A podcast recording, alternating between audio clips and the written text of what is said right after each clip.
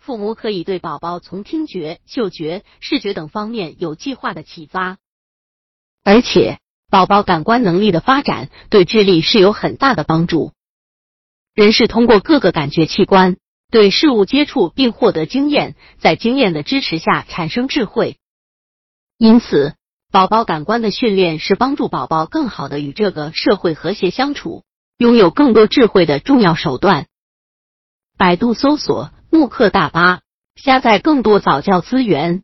打盹，在这前几周里，你的宝宝会整日睡呀睡呀睡呀。新生儿平均每日睡眠要十五至十八小时，多数都像在打盹。尽管妈妈很希望他能在夜里睡上一大觉，但绝不要对此抱一丝幻想。唯一可能的是。他在白天睡眠时间一次超过三四个钟头时叫醒他。正餐，宝宝也希望有进餐时间。如果妈妈是自己哺乳，就两三个小时为一次。如果他吃奶后一副心满意足的样子，如果他尿量正常并保持正常的生长曲线，就表明你的奶量足够。如果宝宝是用奶瓶哺乳，也要三四个小时为一次。最初他每次能吃二至四盎司，但他的进食量会逐渐增加。专家们都认可母乳对宝宝最好，不仅因为它是宝宝能吃到的最有营养的食品，而且它在其他方面的作用也将使孩子受益。即使妈妈已计划用配方来哺乳宝宝，考虑一下在前几天用母乳喂养，以便使你的孩子受益于母乳这种天然营养食品。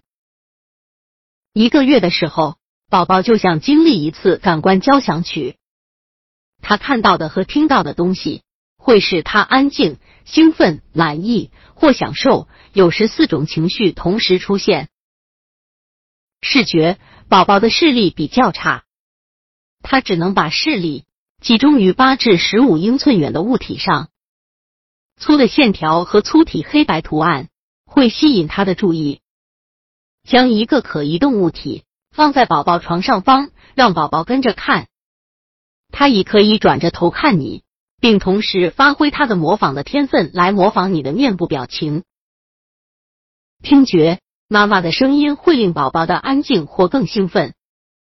在妈妈为宝宝哺乳或换尿布时，或是给他洗澡时、摇他时，应给宝宝唱歌或对宝宝说话。妈妈的语言。是他最初的交流工具。妈妈的宝宝会向妈妈学习听和说。妈妈还会发现宝宝喜欢听音乐，妈妈可在白天和就寝时放些柔和的摇篮曲，帮助他放松。触觉，小宝宝对妈妈的触摸有反应。利用哺乳、拥抱、摇晃的机会抚触，尤其是他哭闹时，能通过抚触让他知道妈妈是在关心他。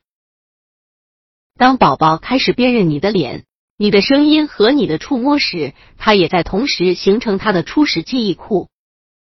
在你还没来得及反应时，宝宝已不可思议的冲着你灿烂的笑了。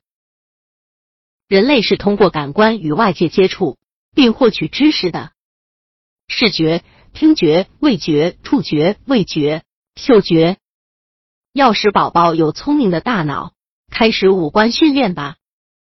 为了宝宝不在起跑线上输给别的宝宝，开始五官训练吧。五大感官的学习不但是知觉的基础，而且是思维能力发展的基础，更是个体智力发展的源泉。